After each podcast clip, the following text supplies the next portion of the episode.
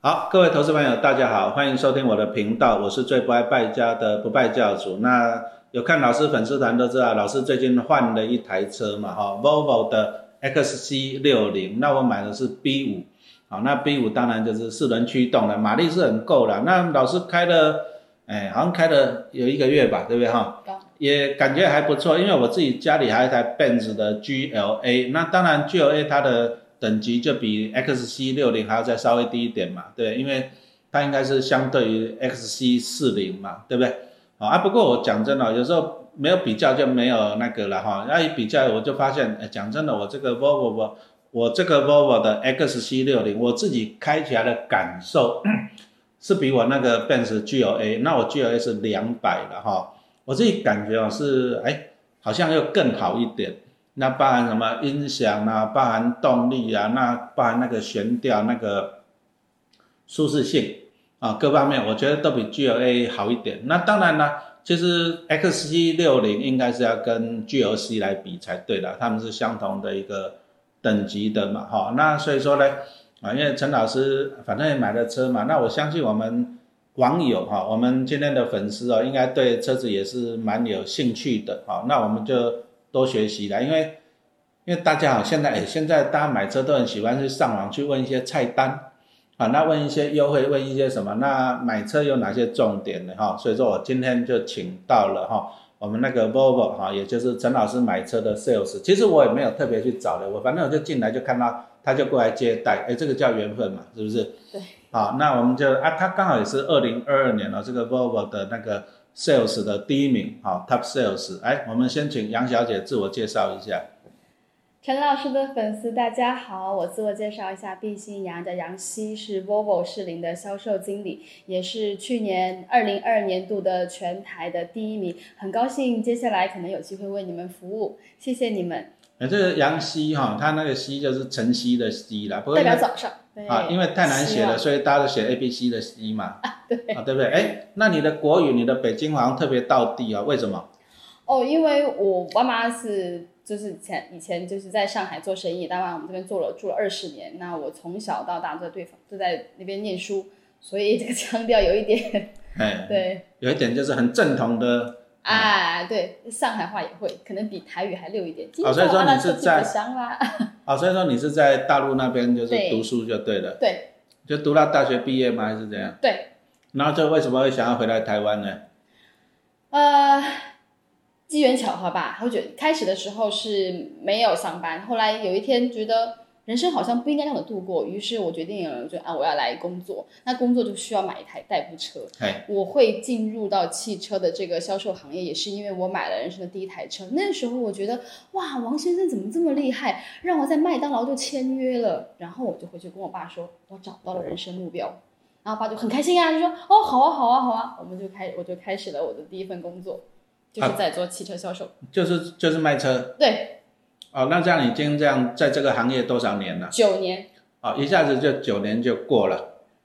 啊、基那本上是很开心的时候就这么过去了，不知不觉。哎，其实陈老师有想过嘞，后来就是粉丝都知道嘛，老师后来就去教书嘛，对不对？啊，啊，我是念机械的。其实讲实话，我们以前那个时代出来，其实我们还蛮排斥当 sales 的，以我个人呐、为什么？因为我是学，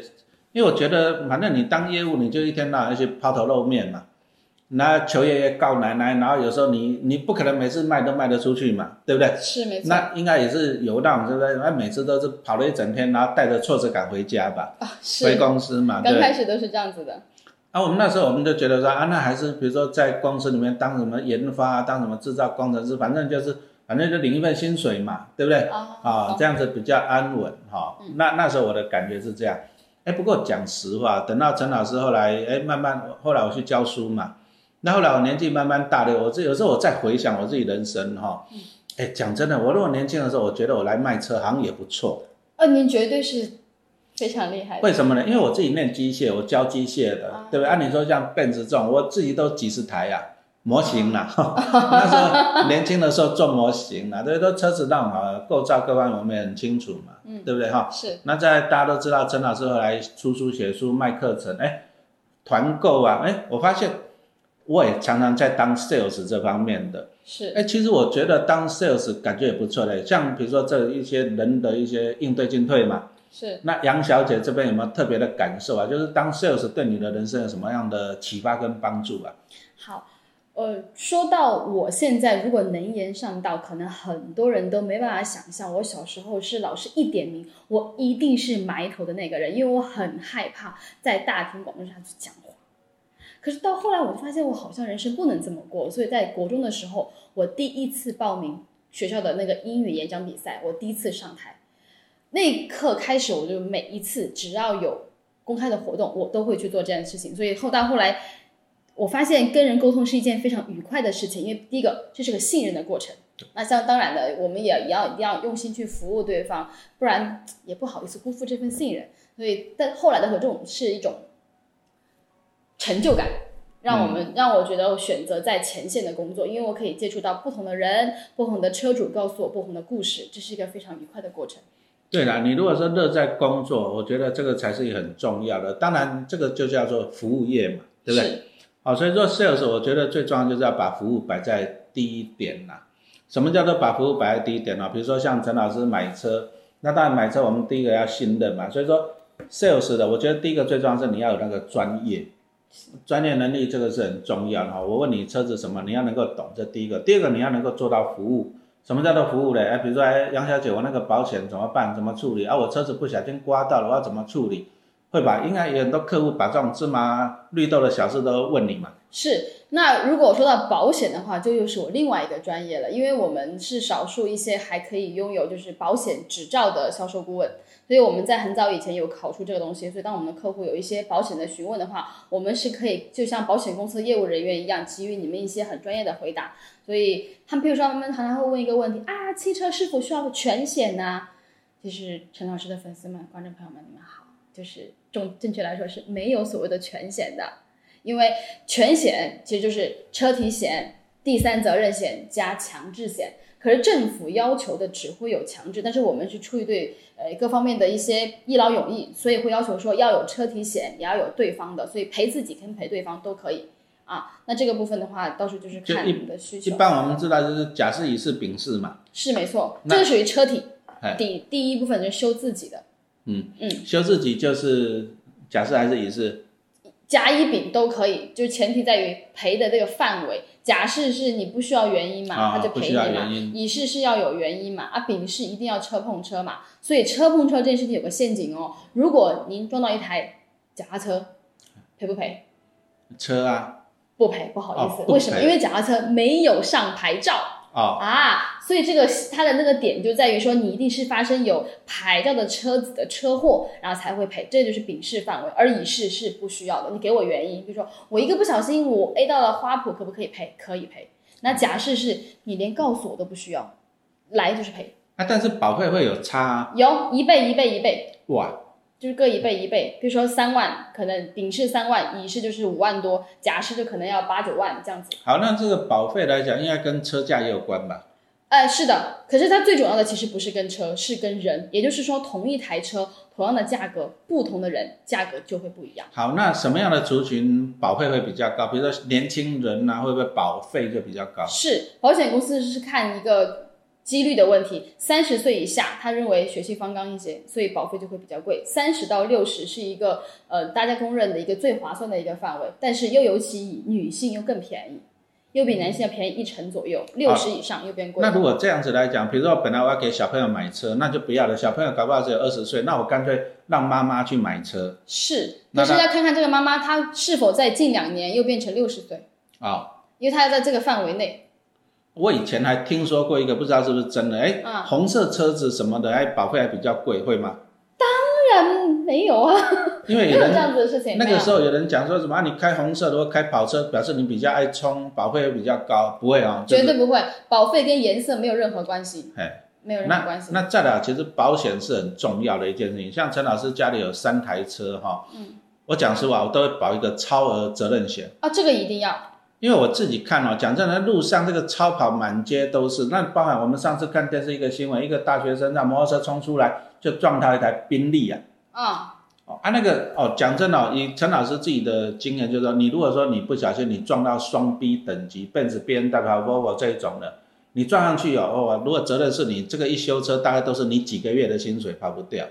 不止几个月，不止几个月啊要。看收入。 哎，啊，你如果说你撞到就是那种撞到那种什么劳斯莱斯啊、宾利、法拉利，那搞不好一撞就是你几年的薪水啦。啊，是，哎，因为我上次看那个电视新闻，就一个女生嘛重击啊，就在那边停车，不好意思，不不不小心，这车子倒下去，哎，旁边刚一台兰博基尼的，啊，只是碰到她保险杆碰到，哎，那随便都几十万呢。嗯，哦，是所以说我们在保险的话，那超额责任险，我觉得这个你一定是要保的。可是超额责任险应该没多少钱吧？哦，对啊，一千万的超额责任险大概费用才一千多块而已。一千多块对啊，，我们一基本基本上最多就是保两千万嘛，就两千多块而已。